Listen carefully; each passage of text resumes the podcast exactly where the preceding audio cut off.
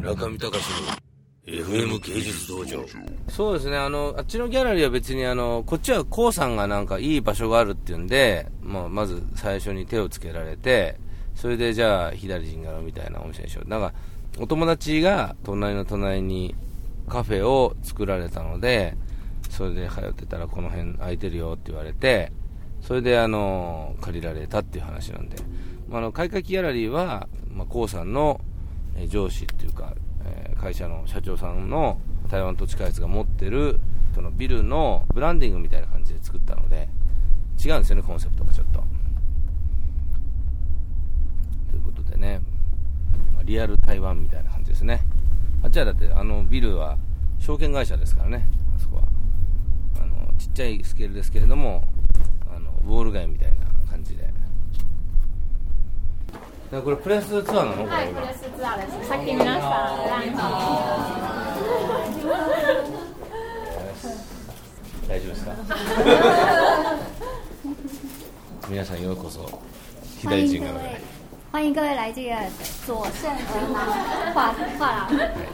えー今日は左陣柄のオープンと開会ギャラリーでおびちゃんの展覧会のオープンと明日芸祭さんが行われます特にあの今日こちらでデビューするはあのリンさんは芸祭一でスカウトされたアーティストなのでこうやって芸祭から出発した若いアーティストを今後もこういうギャラリーとかで紹介できればと思ってます。谢谢谢谢大家。OK はい。テレビ局の方がちょっといくつか質問を伺えたらはい、いい。ですよ。はい、どうぞ。まずはですね、後ろ気をつけた方がいい。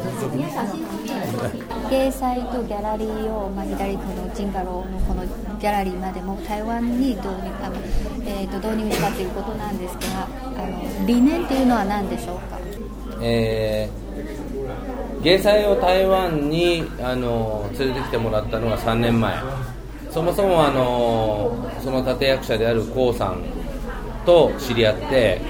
芸術企業論という本を翻訳してもらうとこから、まあ、台湾とのご縁が始まりまして、まあ、そのなんだろう台湾で何かアートのイベントをやるというその意味は僕なりに考えたのはやっぱり日本と台湾すごく似ていて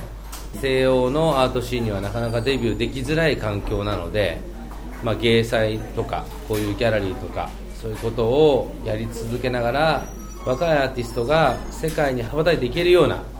そういう、まあ、その educational な部分部分であるとかデビューのチャンスを与えられるようなイベントもしくはそのスペースを作っていきたいと思って、ま毎年毎年少しずつそのチャレンジをしていってるような感じで去年はカイカイキキギャラリー去年オープンしてそこはどっちかというとエスタブリッシュされたアーティストなんですけどすでに。え今年はあの左陣ガロこれあの開会期ギャラリーの兄弟分なんですけれども、デビューしたての若手のアーティストをデビューさせるスペースとして作りました。中見隆の FM 芸術道場。